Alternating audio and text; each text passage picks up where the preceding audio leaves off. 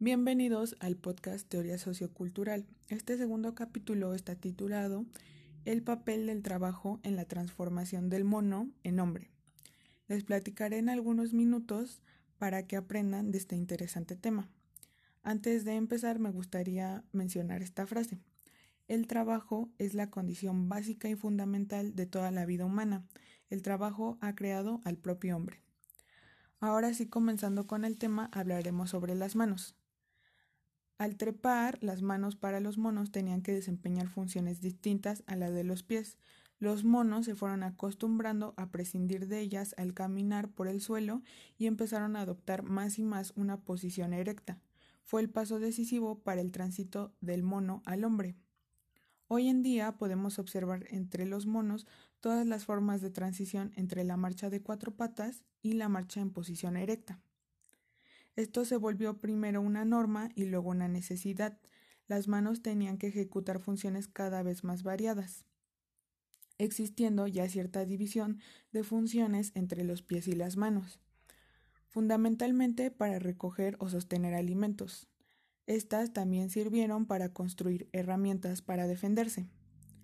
Los huesos de las manos del hombre pueden ejecutar centenares de operaciones que no pueden ser realizadas por la mano de ningún mono. Por ejemplo, nunca se ha sabido que un mono haya construido un cuchillo de piedra para defenderse o con cualquier otro propósito. El paso decisivo fue que la mano se volvió libre y podía adquirir ahora cada vez más destreza y habilidad y esta mayor flexibilidad adquirida se transmitía por herencia y acrecía de generación en generación. La mano no es solo un órgano del trabajo, es también producto de él. Estas habilidades heredadas a funciones nuevas cada vez más complejas han sido como la mano del hombre ha alcanzado ese grado de perfección. Podemos verlo en la creación de cuadros en años posteriores o hasta la composición de música. Y algo importante es que lo que beneficia a la mano beneficia también a todo el cuerpo servido por ella. Los hombres en formación llegaron a un punto en que tuvieron la necesidad de decirse algo los unos a los otros. La necesidad creó el órgano. La laringe, poco desarrollada del mono, se fue transformando. Los órganos de la boca aprendieron poco a poco a pronunciar un sonido articulado. Es así como se creó el origen del lenguaje, a partir del trabajo. Ahora hablemos de los animales. Ningún animal en estado salvaje se siente perjudicado por su incapacidad de hablar o de comprender el lenguaje humano, pero la situación cambia por completo cuando el animal ha sido domesticado por el hombre. El contacto con el hombre ha desarrollado en el perro y en el caballo un oído tan sensible al lenguaje articulado que estos animales pueden llegar a comprender cualquier idioma adquiriendo sentimientos, el apego al hombre o hasta el sentimiento de gratitud. Un ejemplo sería el oro.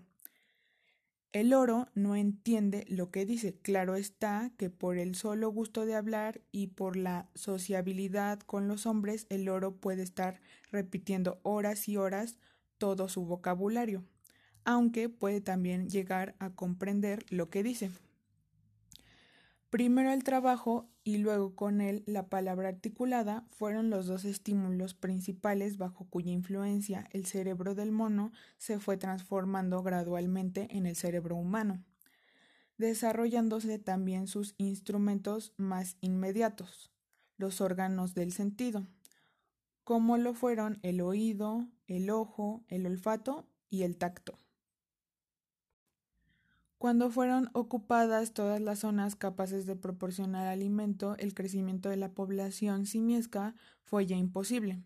En el mejor de los casos, el número de sus animales podía mantenerse en el mismo nivel. En el peor, desaparecían. Aunque amplió el número de plantas y las partes de estas utilizadas en la alimentación por aquella raza de monos, hacía que se superara con ventaja a todas las demás en inteligencia y en capacidad de adaptación.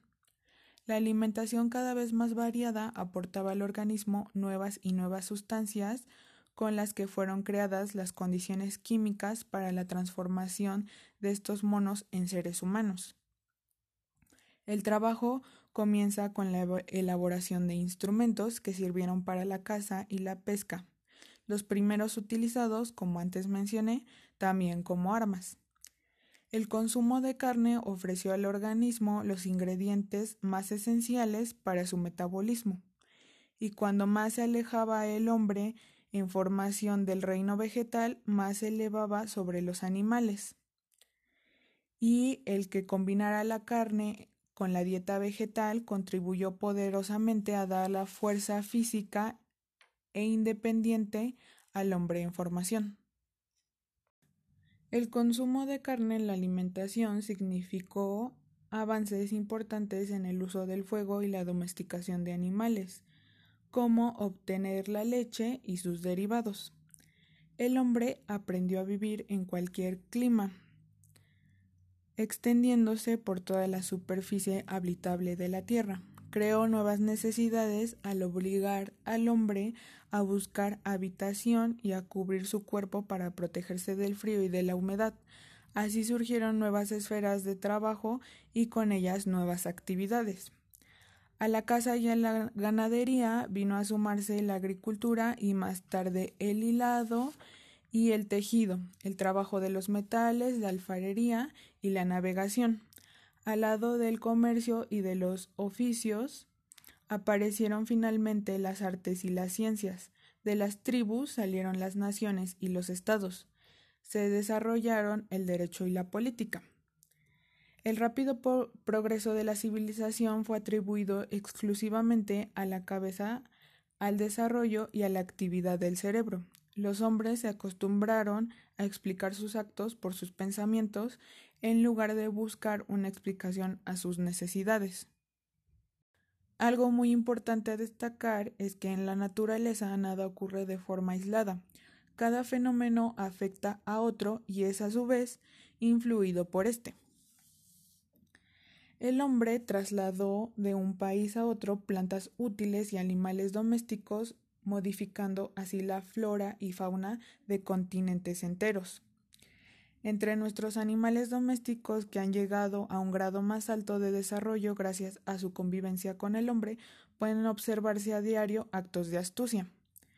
Pero ni un solo acto planificado de ningún animal ha podido imprimir en la naturaleza el sello de la voluntad, Solo el hombre ha podido hacerlo.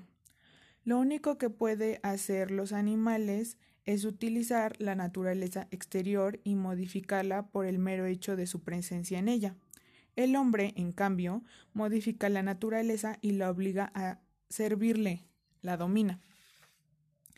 Después de cada una de estas victorias, la naturaleza toma su venganza y es que cada día aprendemos a comprender mejor las leyes de la naturaleza y a conocer tanto los efectos inmediatos como las consecuencias remotas de nuestra intromisión en el curso natural de su desarrollo. Han sido precisos miles de años para que el hombre aprendiera en cierto grado a prever las remotas consecuencias naturales de sus actos dirigidos a la producción, mucho más le costó aprender a calcular las remotas consecuencias sociales de estos mismos actos. Y para acabar con este podcast, se concluye que hace falta una revolución que transforme por completo el modo de producción existente hasta hoy en día y con él el orden social vigente. Muchas gracias por su atención, nos escucharemos en el próximo podcast muy pronto.